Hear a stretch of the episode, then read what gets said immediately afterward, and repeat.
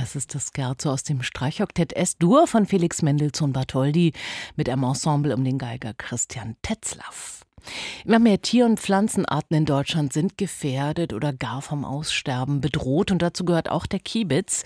Der früher weit verbreitete Vogel ist in einigen Regionen bereits ausgestorben und die Art gilt als gefährdet. Und nun wurde der Kiebitz für das Jahr 2024 zum Vogel des Jahres gekürt. Darüber spreche ich nun auf RBB Kultur mit Dirk Ehlert, Wildtierexperte des Berliner Senats. Ich grüße Sie. Hallo. Ja, einen schönen guten Morgen. Der Kiebitz ist zwar ein bekannter Vogel, aber damit wir alle ein Bild haben, Dirk Ehlert, wie genau sieht er aus? Woran erkennt man ihn optisch und natürlich auch akustisch? Ja, also der ist so, so 30 Zentimeter ungefähr groß. Eine Flügelspannweite von so um die 70 Zentimeter, also ein Dreiviertelmeter und ist ja so ein bisschen aussehen wie eine Taube von weitem, so schwarz-weiß gefärbt, einen taubengroßen Regenpfeifer ähnlich sehen von weitem. Und er hat eben diese ganz markante Stimme, dieses Kiwi, so hat er auch seinen Namen bekommen, das Kiebitz. Ich kann es nicht ganz so gut nachmachen, darum habe ich hier mal ein Geräusch vom Kiebitz mitgebracht.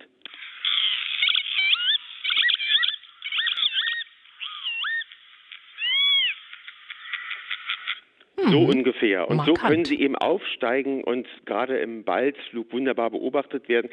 Wie Sie schon sagten, einst ein sehr häufiger Vogel, der hat dramatisch im Bestand abgenommen. Der war auch 1996 schon mal Vogel des Jahres, der Kiewitz. Man hat ihn jetzt nochmal zum Vogel des Jahres benannt, um einfach auf ihn aufmerksam zu machen, vor allem um seine Seltenheit. Wo ist er denn zu Hause? In welchem Zustand sind die Lebensräume, die er braucht? Der braucht so Feuchtwiesenlandschaften, ursprünglich überall auf den Wiesen in Deutschland zu finden gewesen und aufgrund der Trockenheit und vor allem der intensiven Landwirtschaft, die gar nicht mehr ermöglicht, für den Bodenbrüter in ausreichendem Maß die Futterflächen und die Brutplätze anzubieten, hat der Bestand abgenommen. Jetzt im Winter sieht man sie im Osten Deutschlands eher weniger, aber sie nehmen dann tatsächlich äh, im Westen Deutschlands im Winter auch zu, weil sie dort nämlich überwintern. Das sind sogenannte Teil- und Kurzstreckenzieher. Nordsee. Also wenn man an der Nordsee ist, an der deutschen Bucht kann man sie sehr häufig sehen und noch häufiger im Südwesten Deutschlands. Und die meisten von den Kiebitzen überwintern aber im schönen Südfrankreich oder Spanien oder sogar Marokko. Mhm. Das heißt also, in Berlin und Brandenburg kommt er eher weniger vor? Ja, er kommt jetzt im Winter so gut wie gar nicht vor, nur vereinzelt, aber ist hier glücklicherweise noch Brutvogel überall da, wo es eben diese Feuchtwiesen gibt. Der hat so viele Probleme inzwischen, dass er eben auf dem Boden brütend dann mhm. eben, wenn sein Gelege kaputt geht, übermäht wird und zu wenig Nahrung findet. Und es ist wichtig, diesen Vogel zu haben, weil es ein Indikator auch für feuchte, ähm, heterostrukturierte Landschaften ist, also wo viele, viele verschiedene Insektenarten sind, denn er braucht nun mal Insekten zum Überleben. Und jeder von uns weiß oder erinnert sich vielleicht noch aus der Jugend oder Kindheit, dass Kiebitze sowie Lerchen auf vielen Feldern ursprünglich mal anzutreffen waren und leider eben im Bestand abgenommen haben. Ja, und Sie haben gerade schon die vielen Baustellen des Kiebitz oder unsere Baustellen vielmehr benannt. Auch das, äh, die Tatsache, dass er auf dem Boden brütet. Die Eier galten früher als Delikatesse, dürfen heute aber gar nicht mehr angerührt und gesammelt, geschweige denn verzehrt werden. Und eben die schwindenden Landschaften. Wenn er nun Vogel des Jahres in Deutschland ist, was kann das tatsächlich bewirken? Was nützt es der Art? Welche Hoffnungen verbinden sich damit für Sie?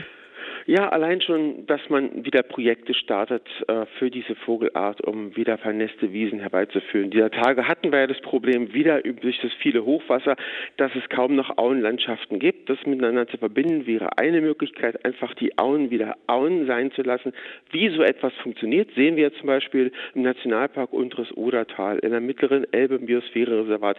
Es gibt also diese Möglichkeiten, diese Feuchtigkeitsgebiete wieder zu schaffen, auch wieder Flächen äh, anzusiedeln und zu sichern, die dann auch für unser Grundwasser, für die Grundwasserbildung notwendig sind.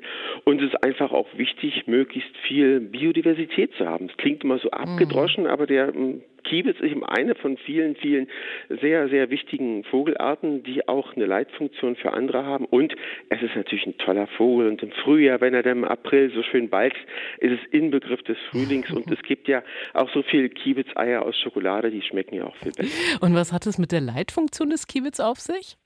Naja, zeig mir den Kiebitz und ich sag dir, wo, wo, was das für eine Landschaft ist. Da, wo der Kiebitz vorkommt, muss es eben bestimmte Käferarten geben, muss es bestimmte Feuchtigkeitswerte geben, muss es bestimmte Gräser geben, bestimmte Bodentypen. Das sagt also viel auch über die Landschaft aus. Ist überall da, wo der Kiebitz vorkommt, wo er brütet, ist die Landschaft eigentlich noch okay. Und somit ist es wunderbar, dass er in den Mittelpunkt in diesem Jahr gestellt wird. Der Kiebitz ist Vogel des Jahres 2024. Darüber gesprochen habe ich mit dem Vogel- und Wildtierexperten Dirk Ehlert hier auf RBB Kultur. Dafür herzlichen Dank. Ja, gerne. Alles Gute.